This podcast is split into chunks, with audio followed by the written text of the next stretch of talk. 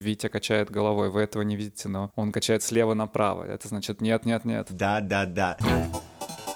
Йоу-йоу, всем привет! Меня зовут Юра Котовский, я редактор и музыкант, и каждую неделю в подкасте Doom Scroll мы вместе с друзьями, коллегами, блогерами обсуждаем 4 статьи из западных медиа. Здесь мы обсуждаем мнение самых респектабельных авторов мира и Doom Scroll им за вас. Сегодня в нашем выпуске культура хип-хопа на подъеме или в упадке? Геронтократия в Америке, почему это стало угрозой демократии? Родители следят за детьми, насколько это ужасно, почему именно сейчас это стало так популярно. Как в фильмах делают вымышленные бренды, которые даже успешнее, чем настоящие. Дум скроллинг, дум скроллинг, дум скроллинг, дум скроллинг, дум скроллинг. Со мной вместе в виртуальной студии Витя Савин, редактор, автор подкаста «Не по возрасту, а по духу». Витя, как твое ничего? Привет, Юра. Сегодня посмотрел фильм «Барби», и я не понял, почему все мужчины мира на него обиделись, потому что фильм супер. Грети Гервик, я ставлю лайк. Я пока не смотрел, я, кстати, возможно, сегодня буду. Мы сегодня будем тоже обсуждать фильм, точнее, товары в фильме «Барби». Но скажи, а там есть что-то поддерживающее мужчин? Почему, в принципе, этот фильм должен там быть? Там нет ничего поддерживающего поддерживающего мужчин, но там есть много чего поддерживающего женщин. И поэтому мужчины, обладающие очень хрупким эго, как обычно работает в этом мире, сразу же обиделись, потому что они почему-то до сих пор убеждены, что феминистки должны бороться за равноправие. Нет, феминистки борются за права женщин. Это так работает. Вот отдельно скажу, что очень рад за эту режиссерку. Я так понимаю, что это самый успешный проект от э, женщины-режиссера. С другой стороны, мне всегда немного странно, когда мы уточняем, что она женщина. Ты как специалист по новой этике, скажи, это должно так работать или нет? Слушай, я не слышал на самом деле риторики того, что она сняла самый успешный фильм среди женщин. Это правда, это факт. Он заработал больше всего. Но в целом, ну, типа, да, это важно говорить, что она режиссерка, точно так же, как победа «Паразитов» на Оскаре была важна, потому что Оскар начал признавать азиатский кинематограф, точно так же, как несколько наград за актерские роли, получили актеры из Азии и так далее.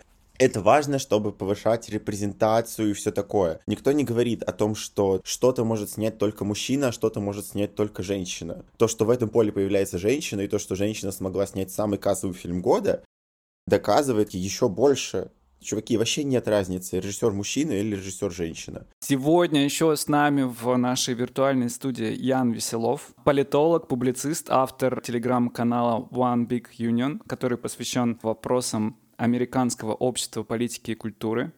Все верно описал? Да, все верно. Всем привет.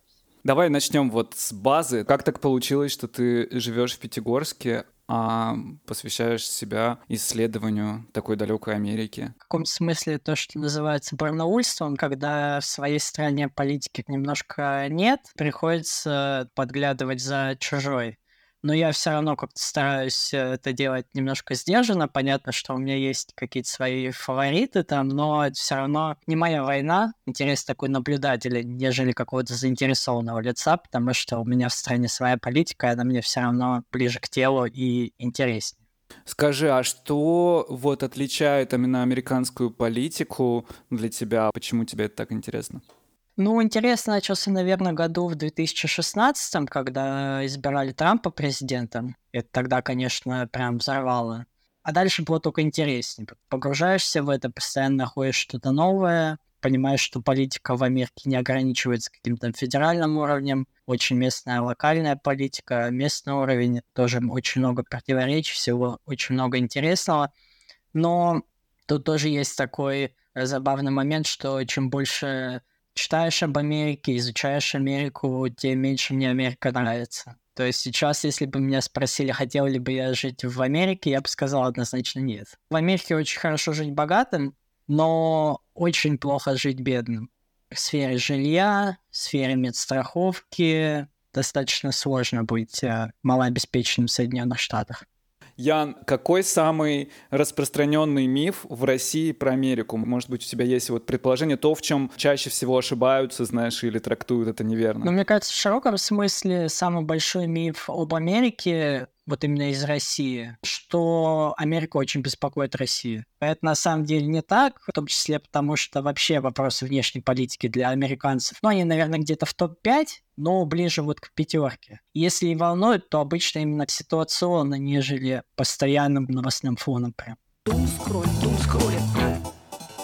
Для меня как раз просто всегда хип-хоп был прям максимальным как будто бы олицетворением американской поп-культуры. Я нашел текст про него, он называется «Хип-хоп. Музыка виниловых библиотекарей». Текст написал профессор Нью-Йоркского университета Дэн Чарнес. Он опубликован на сайте The New York Times. Хип-хоп развивается уже несколько десятилетий, и как будто бы за последние 50 лет мы все привыкли к тому, что хип-хоп — это музыка улиц, это очень клишированная музыка, похожая. Как бы все уже с хип-хопом понятно, расти ему дальше некуда. Почему, в принципе, хип-хоп так прижился в Америке? Потому что хип-хоп берет вообще свои мотивы. Это, как правило, музыка мигрантов, это музыка афроамериканцев. Почему-то автор еще пишет конкретно выходцев из Карибского бассейна, а не только афроамериканцев. Часть населения Америки разделяет какую-то свою вот эту более родовую травму через эти мотивы. Другая часть, которая не близка эта родовая травма, принимает хип-хоп как определенную манифестацию типа diversity и э, всеобщего принятия идея, которая тоже очень популярна. К сожалению, ни один из исполнителей, который назван в тексте, мне лично неизвестен. Там всякие Лил Пипы, Лил Пампы, вот, вот это все, а тут Мистер Штайн, Q-Tip, и я понимаю, что я их не знаю, но, видимо, для американского слушателя это какие-то прям супер популярные ребята, потому что автор... Q-Tip легенда. Что? Q-Tip легенда. В- вот, да, все, значит, я просто вообще не разбираюсь в хип-хопе, но автор говорит, что вот именно такие ребята вообще в свое время повлияли на хип-хоп и сделали так, что сегодня, в 2023 году, он стал буквально классической музыкой, и он вообще не умрет и будет жить еще очень-очень долго. Отсюда, конечно, хотелось бы узнать более экспертную точку зрения у тебя, Ян, какое на самом деле все-таки место хип-хоп занимает в американском обществе. Реально ли это правда, что хип-хоп так сильно важен для американцев? А можно я тут дополню вопрос? Интересно еще, насколько поп-культура и медийные персонажи, они участвуют в медиа, в политике, как часто их там в новостях, да, обозревают, кто там кого поддержал. Касательно политики, нельзя не вспомнить Канни Уэста с его президентской кампании 2020 года. Бедняга. Он там, по почти, Бедняга. почти ничего не получил, но это было прикольно. Он там встречался с Трампом несколько раз. Тоже у них вроде как такие немножко теплые отношения были. Потом Канье добил биполярка, и это, наверное, положило конец его политической карьере. Да, и музыкальный, кстати, тоже. Да, и недавно тоже был прикольный случай. Сейчас же идут праймерис, партии выбирают кандидатов своих, кто будет. И у республиканцев идут праймерис, и у них один из кандидатов — это Вивек Рамасвами, американец индийского происхождения, предприниматель. И на одном из мероприятий он под Эминем, по-моему, Lose Yourself э, зачитал такой речитатив, вот, а потом Эмином сказал, что больше не смей использовать мои песни, потому что ты республиканец, а республиканцы — это люди, которые обманывают белый рабочий класс, проникнуты ненавистью и презрением к республиканцам, и запретил ему использовать свои треки вообще в своих выступлениях. Я как раз недавно читал о смерти хип-хопа. Почему это все пишут? Потому что сейчас хип-хопу 50 лет, и все подводят итоги и строят планы на будущее и цели. Автор материала — родственник ребят, которые стояли у истоков, типа там Ultramagnetic MCs и так далее. Он там внучатый племянник кого-то там, и он вот переживает за роль улиц в хип-хопе и пишет, э, что современные артисты, которые находятся на гребне волны, все чаще выбирают какую-то правую повестку, вместо того, чтобы оставаться голосом улиц. Джей который стал героем э, книги «Богатый папа, бедный папа», Фредди Гибс э, ходит э, к Джо Рогану, и Гризильда рэперы, которые последние годы, они нашли какую-то новую форму старого хип-хопа, стали очень популярны, вот они там тоже, один из них поддерживает Трампа, то он как раз пишет о смерти жанра с этой точки зрения, с этой позиции. Я тут как человек, вовлеченный в музыку и за этим этим следящий, хочу сказать, что эволюция музыки, она всегда привязана к технологическим каким-то новшествам. И там появляется условно новый инструмент, появляется электрогитара, например, появляется там электрический блюз, появляются примочки, появляется психоделический рок, Появляются электронные инструменты, появляется крафтверк, появляются сэмплеры и диджейнг, появляется хип-хоп. Последняя такая э, технологическая революция именно в музыке, она состоялась там условно где-то лет 15 назад, когда программы для создания музыки стали доступны всем. Можно скачать софт из инета и дома записать альбом. Это очень демократизировало и процесс, э, и вообще культуру. Люди, которые жизнь на это не положили, а просто записали в своей спальне там успешный альбом. Последние годы, лет 5-10, э, не, вот ничего нового в плане технологий не появляется. Еще хочу сказать, что вот эта байка про то, как его делали там в 70-е, 80-е, несколько а, культовых артистов, блин, они все время тиражируют эту историю, а на самом деле там новому поколению рэперов им абсолютно пофигу, что там происходило 50 лет назад, они могут об этом даже не знать, но медиа, вот они постоянно рассказывают это одну и ту же байку, и вот тогда они купили винил, диджейли, и вот такие вот имена Cool Kate, Electromagnetic, MCs, их никто не знает на самом Слушай, деле всем Юр, по я барабану. вот сейчас немного подушню, но, короче, ты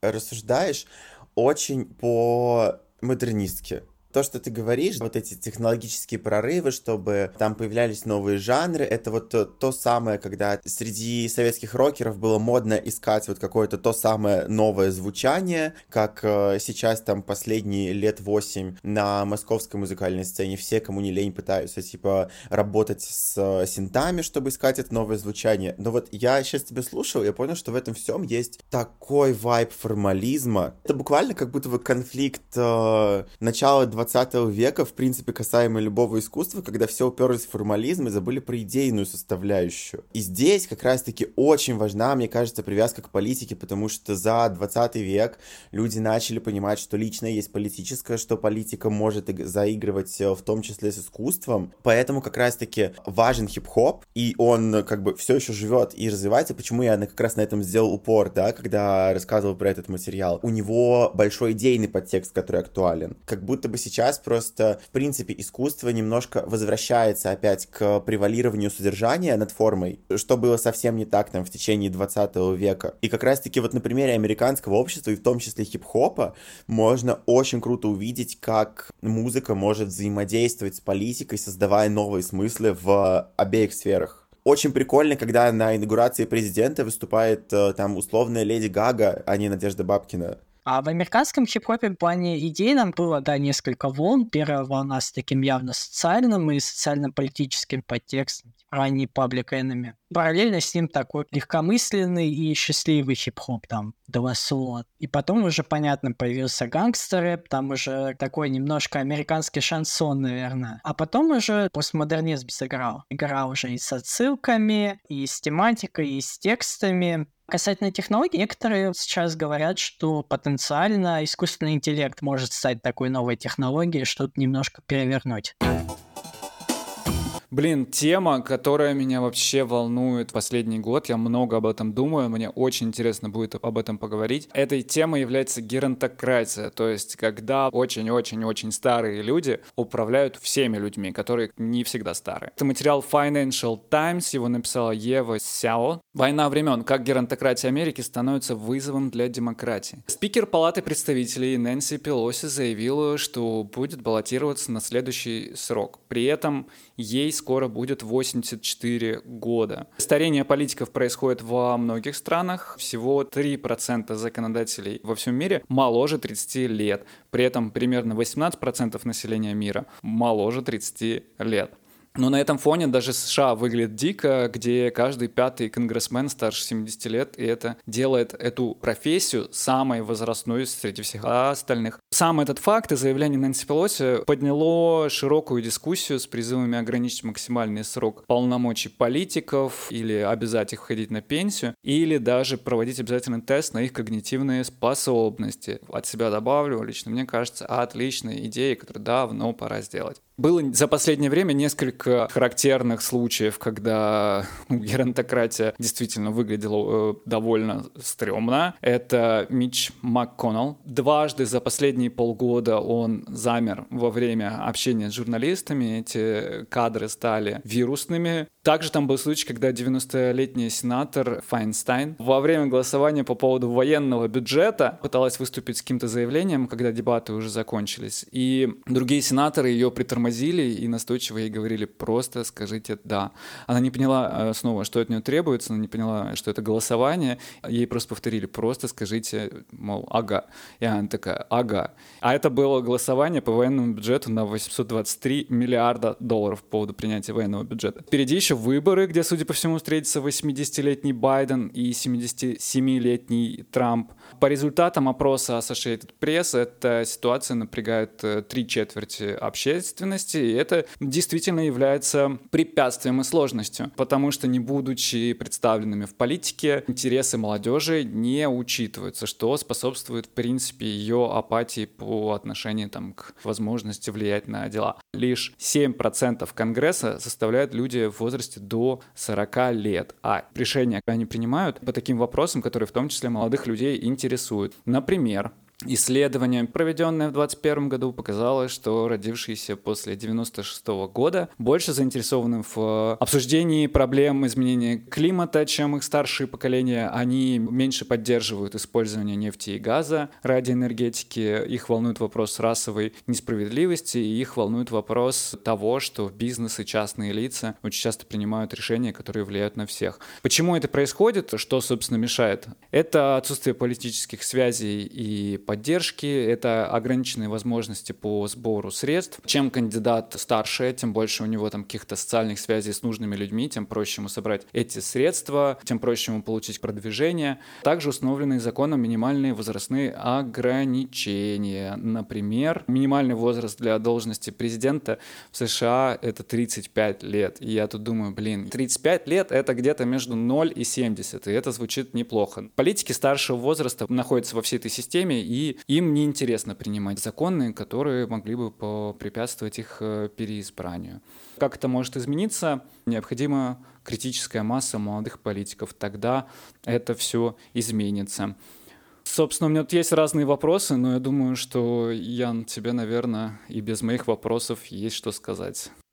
Ну да, действительно, это, с одной стороны, проблема, то, что там Байдену 80, много говорят о том, что вот он старый и немощный, и в Сенате тоже нынешний состав Конгресса, он, по-моему, самый старый. Такого среднего возраста еще не было. Мне лично кажется, что это не кризис какой-то демократии. Америка от этого явно не развалится. Если считать это проблемой, это проблема, которая вряд ли уйдет куда-то. Американские выборы это дело очень дорогое, а, каждые президентские выборы бьют рекорды по затратам на агитацию, там, на организацию и так далее. Собирать эти деньги как-то нужно. А если ты молодой, у тебя нет никаких связей, это делать довольно сложно. А если ты в возрасте, значит, у тебя, как правило, уже есть политический опыт, ты где-то избирался, переизбирался, есть знакомства и в бизнесе, и в политике, и деньги собирать банально легче. С другой стороны, американцы в среднем стареют, рождаемость падает, средний возраст растет.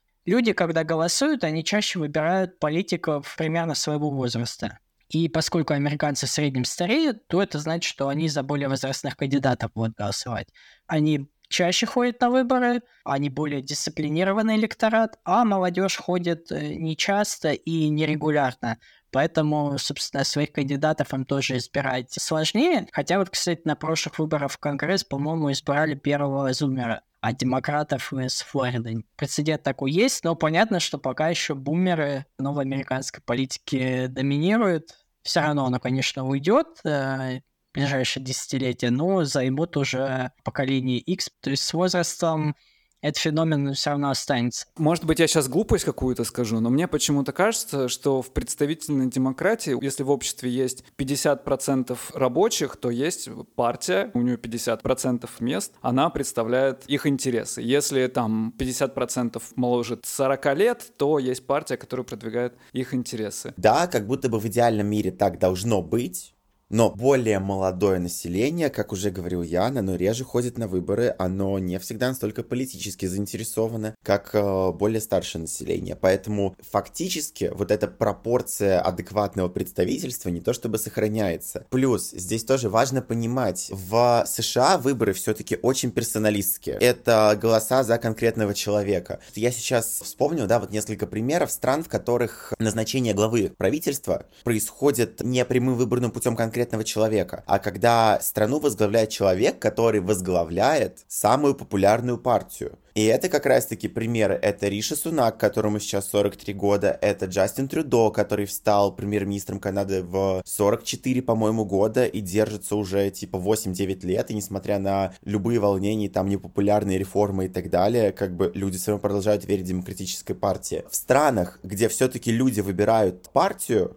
и правителем становится тот, кто возглавляет партию большинства, реально есть тенденция на то, что у главы стоят э, более молодые ребята. А там, где выборы идут именно персоналистские, когда люди непосредственно, граждане, голосуют сразу за человека, тут действительно, да, сразу более возрастные кандидаты побеждают. Вот об этом, мне кажется, тоже можно подумать. Ну, тут есть тоже такой немножко парадокс, да. С одной стороны, в Америке выборы персоналистские, вы голосуете не за партию, вы голосуете всегда за конкретного человека. И партии только две, поэтому тоже у вас выбор немножко суженный. Но, с другой стороны, это компенсируется тем, что у партии есть праймерис, много кандидатов, а они говорят, ну вот выбирайте любого, кто от нашей партии пойдет, но люди почему-то все равно выбирают более возрастных, были праймерис 2020 года у демократов, там был очень молодой Пит Бутиджич, открытый гей, кстати, ну вот, почему-то не захотели, захотели выбрать Байдена. В последний момент там тоже между двумя дедами была такая гонка, был Берни Сандерс, который Байдена старше на по-моему, на два года или на год. Легенда.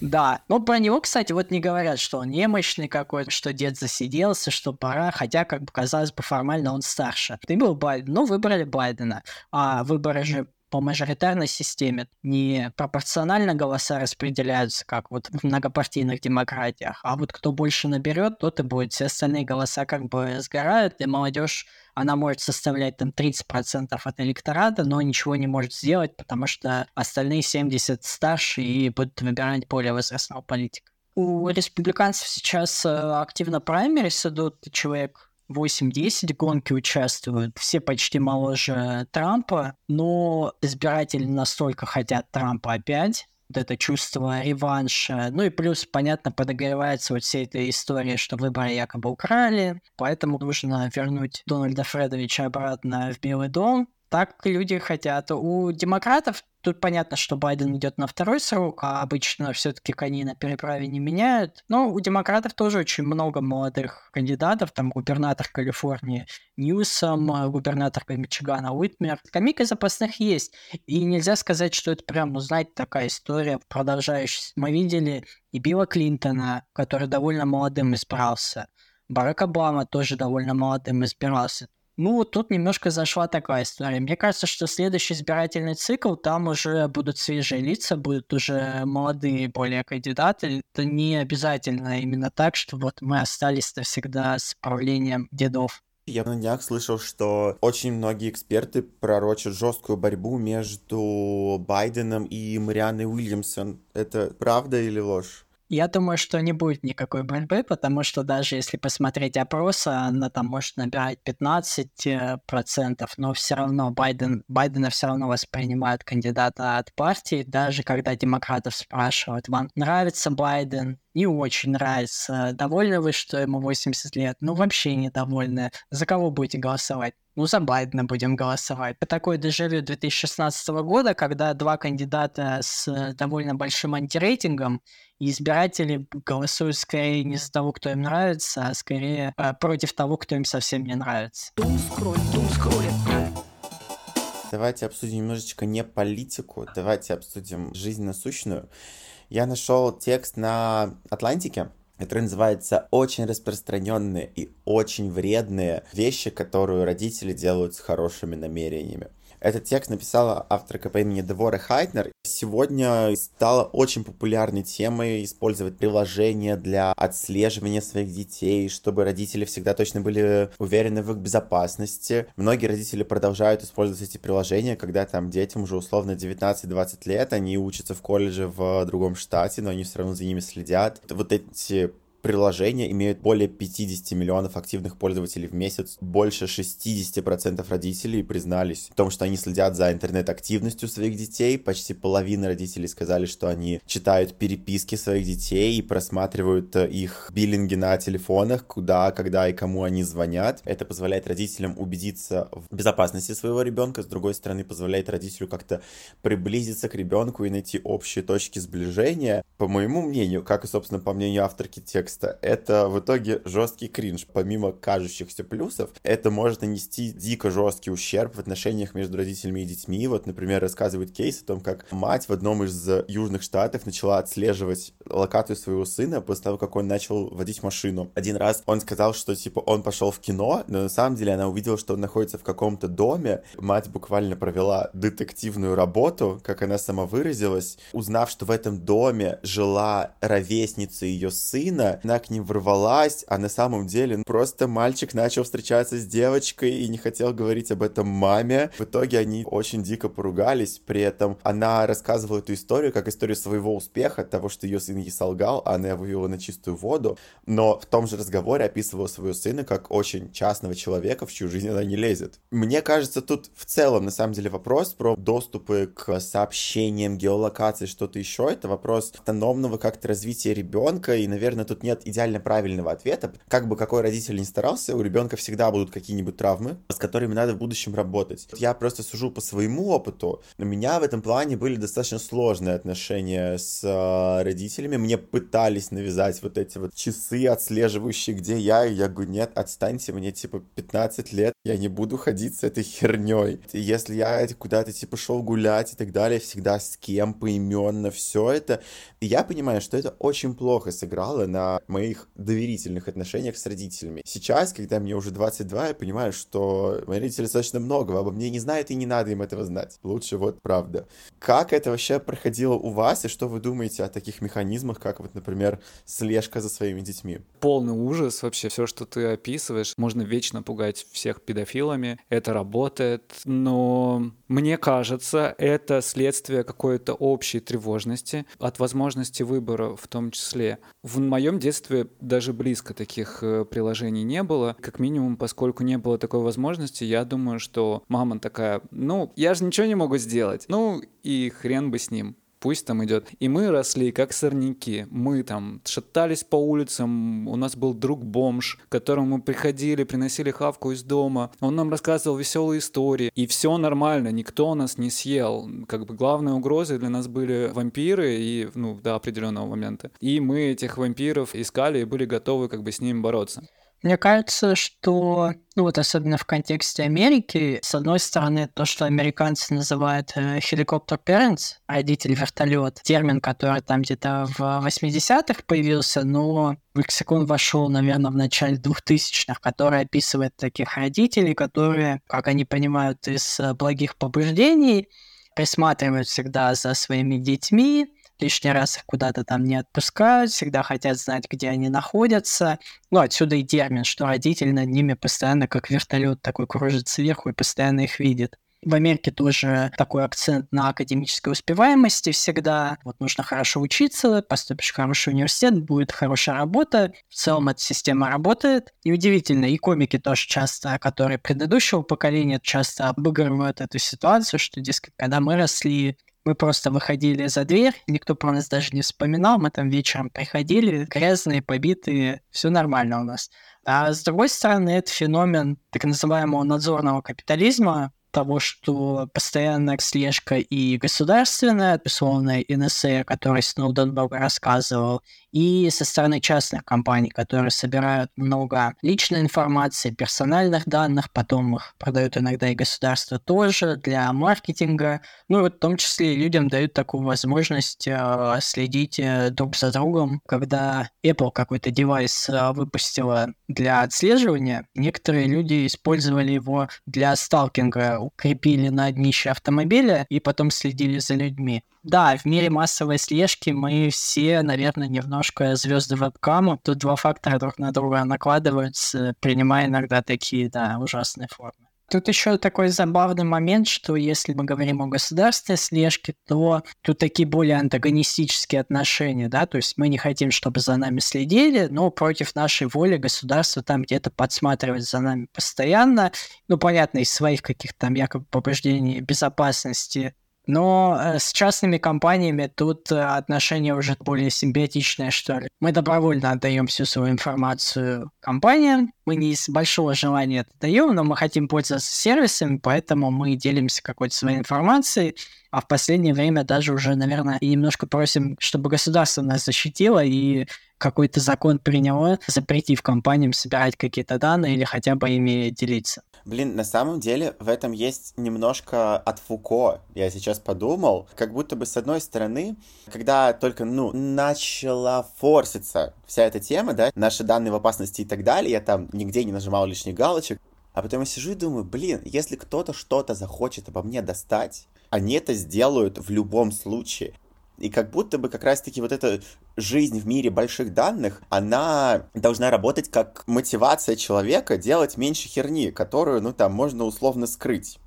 Но с другой стороны, если мы смотрим вот на эту мотивацию, блин, мне это так напоминает, ну, буквально паноптикум Фуко, и окей, если это не биопауэр, который писал Фуко, то, наверное, это какая-нибудь типа новая digital power, и кто-нибудь из исследователей скоро обязательно об этом напишет.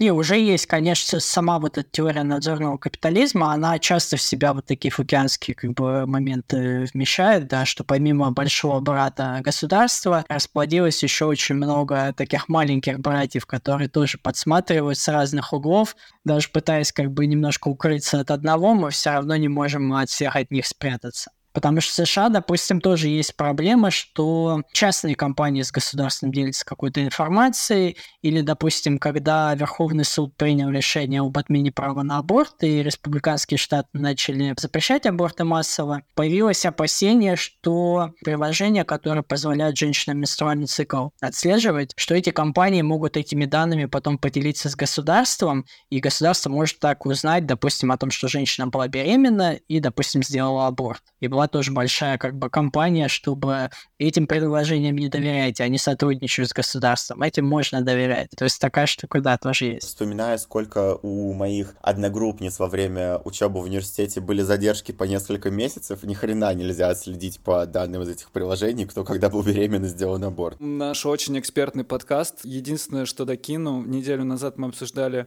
с блогером, э, журналистом Игорем Колесниковым из э, Берлина похожую тему. Кстати, очень классный выпуск, всех приглашаю его послушать. Так вот, он говорил, что люди, которые живут в Москве, очень сильно недооценивают важность этой темы, и они гораздо легче этими данными делятся со всеми подряд. А есть одна компания, которая, например, объединила в себе очень много сервисов и собирает очень много данных. И он говорит, почему-то именно люди в Москве, они не осознают. Техномегаполис. Мы привыкли в Москве жить в абсолютной теплице, на самом деле, всех этих Яндексов, Вкусвиллов и так далее ну, блин, вот все. Мы, мы подсели на эту иглу. Да, Москву вспомнили, капитализм поругали, Илона Маска пока вот не вспомнили. Илон Маск иногда бывает чудовищен. Я думаю, можно переходить дальше.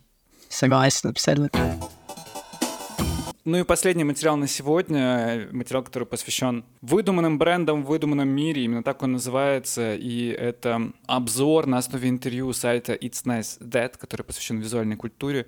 Его написала журналистка Айла Анджелес. Пиво Дав, товары для Барби в фильме Барби. Шоколадки Вонка, многие вымышленные бренды плавно перешли с экрана в реальный мир.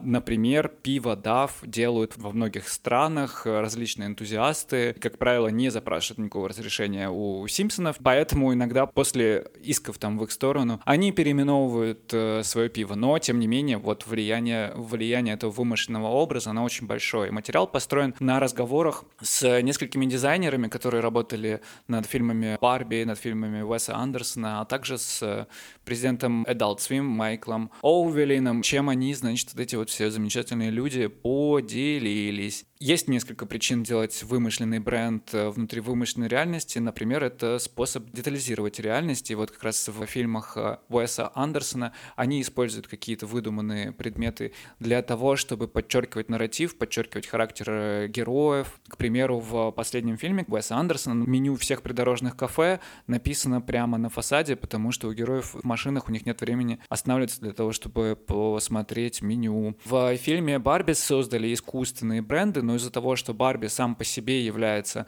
уже большим брендом, они не могли придавать им какую-то уникальность. Э, упаковка для овсяного молока — это вот такая в стиле 50-х э, типографика, и обычно такая бланковая коробка, на которой написано «овсяное молоко». И так вот э, со всеми остальными, потому что вот эти бренды, они существуют в реальности большого другого бренда президент Cartoon Network э, Майкл Оуэллин поделился здесь таким наблюдением, что именно в вымышленной реальности есть возможность подчеркнуть какую-то абсурдность брендов. Это то, что настоящие существующие бренды делать не могут, а бренды внутри фильмов либо мультфильмов, они могут высмеивать какие-то вещи, там, связанные с капитализмом, либо потреблением. Ну и заканчивается материал, собственно, наблюдением, что делает нереальный бренд успешным, это его уникальное торговое предложение. Бренд должен попадать в точку, в ощущение, как и реалистичный бренд, и тогда он становится успешным. Хороший вымышленный бренд, он создает эмоциональную связь с человеком, как, например, Baba Gum Shrimps Company в Форест Гампе, либо шоколадки Вилли Вонка такой вот материал. Мне нравится, что в этой точке сомкнулись искусство и капитализм, и происходит в том числе вот эта вот критика потребления. Я вспомнил было у Филиппа Дика, хочу по-быстрому рассказать, у Филиппа Дика был сюжет, э, называется книга «Стигматы Палмера Элдрича», и примечательно в том числе тем, что Джон Леннон хотел снять по ней фильм, но в этом фильме люди существуют на какой-то внешней далекой планете, где абсолютно нет ничего, им скучно, им грустно. Для того, чтобы как-то разнообразить свою жизнь, у них есть набор кукол, там разных игрушечных машинок, э, вот игрушечный мир, и у них есть препарат. Когда они принимают этот препарат, они переносятся туда, они переносятся в этот вымышленный мир, они являются там Кеном и Барби. Такой вот сюжет тоже, на мой взгляд, очень метафоричный. Короче, вся вот эта история про вымышленные бренды из фильмов, это ну, буквально типа, что делали люди до изобретения influence-маркетинга.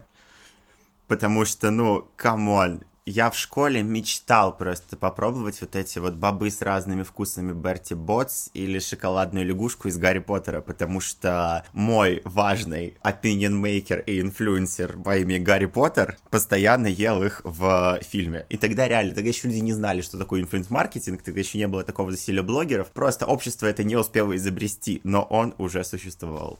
Ну, вообще, забавно на самом деле, что почему бы пиво Дав реально не попытаться настолько продвинуть и подвинуть какой-нибудь Bud Light это же, в общем-то, аллюзия на Bud сам дав на его рекламу. И маскот это тоже в Симпсонах, это тоже амаш такой на маскот э, Bud который у них там тоже, по-моему, в 70-х, 80-х был. С другой стороны, понятно, да, что не хочется там какие-то авторские отчисления платить за использование реального товара. И другой момент, да, хорошо позволяет э, сеттинг задать. То есть эти все товары, вывески помогают, там, если у вас хронологический, да, сеттинг, то есть вы кино какой-нибудь там 40-х годов, да, у вас какие-то шрифты очень типичные, эти шрифты, они на магазинах, газетах. Кстати, вот про газету как раз э, смотрел статью, и там был э, скриншот вот из Барби с э, газетой Barbie News, а я так присмотрелся, я понимаю, что это шрифт газеты New York Post, популярного такого таблоида, то есть это просто реально вот омаж на эту газету. Хороший вопрос, кстати, почему они действительно не продают э, Duff в магазинах и вот эту вот шоколадную лягушку, не знаю. Ну да, обычно это ограничивается какими-то там вот тематическими парками, да, типа по тому же Гарри Поттеру или там да. по другим фильмам, по диснеевским. Там, да, это обычно все это есть в большом количестве, но вот как бы за пределы они не пытаются расширяться. Ну, то есть фантазия, в данном случае фантазия, она должна остаться в вымышленном мире. И даже вот то, что они находятся в этих парках аттракционов, там же тоже это все стилизовано, да, там ты перемещаешься в другую реальность. Витя качает головой, вы этого не видите, но он качает слева направо. Это значит нет, нет, да, нет. Да, да, да. Мне кажется, тут дело немного в другом. Просто чтобы люди просто купили в качестве experience а пиво Duff или шоколадку из Гарри Поттера, достаточно стилизовать ее упаковку. Чтобы люди покупали их на каждодневной основе в супермаркетах, это должно быть реально очень вкусное пиво. Да в чем проблема сделать очень вкусное пиво? У них ты вот ты, ты зря сейчас так сделать очень вкусное пиво, это реальная проблема.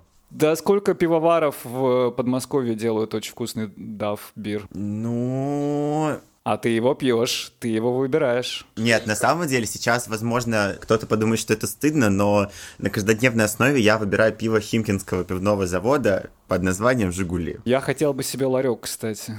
Не, ну понятно, все равно идеологическая составляющая тоже важна, потому что в США, например, недавно был скандал с Бадвайтом, у них была какая-то рекламная кампания, и они, по-моему, трансперсону позвали какую-то рекламу, там, там просто пробовала пиво, говорила, как вкусно, ничего такого.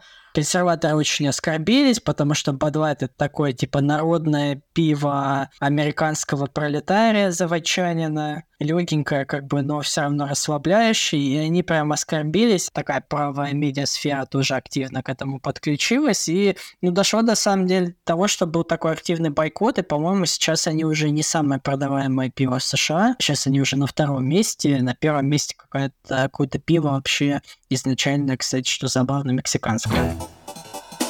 Спасибо всем, спасибо, Ян, спасибо, Витя. Мне было очень интересно. Сегодня мы обсудили, хип-хоп умрет или улучшится. Геронтократия в Америке, почему это является угрозой демократии или не является. Родители следят за детьми, насколько это ужасно и почему это происходит. Ну и как в вымышленных фильмах, вымышленной реальности делают успешные вымышленные бренды. Спасибо всем, кто слушал этот э, эпизод и был сегодня с нами. Если вам понравился понравился выпуск. Ставьте сердечко в Яндексе, мы там хорошо растем, хотим еще скорее расти. Поддержите нас, для нас на самом деле это очень важно. И ваши лайки, и ваше внимание, это очень нас мотивирует и поддерживает. Так что ставьте оценку в Apple Music, ставьте сердечку в Яндексе, скидывайте эпизоды своим друзьям, если кто-то такой же любознательный, как вы. В описании найдете ссылку на наш Телеграм, там мы собираем статьи из выпуска, а также мы делимся там ссылками ссылками на не вошедшие в эпизод материалы, которые нам тоже показались интересными. Над сегодняшним эпизодом работает редактор-монтажер Юра Котовский, второй редактор и соведущий Витя Савин. Обложку для подкаста сделал легендарная Алекса Зотова. Артворки для всех эпизодов Doomscrew в YouTube делали Вася Раб и Лиза Степанова. Но теперь у нас меньше времени, больше дел, потому что мы запускаем, запускаем несколько новых подкастов, поэтому пока мы будем без новых артворков, э, хотя было прикольно. Возвращайтесь через неделю, в следующую пятницу эфир будет вести Ира Герасимова и Витя Савин. Думайте о России, любите Россию, но не забывайте, что за рамками нашего туннеля существует еще очень много всего интересного. Вот, спасибо, Ян, спасибо, Витя. Всем на связи, всем пока. Спасибо, ребята, пока. Спасибо.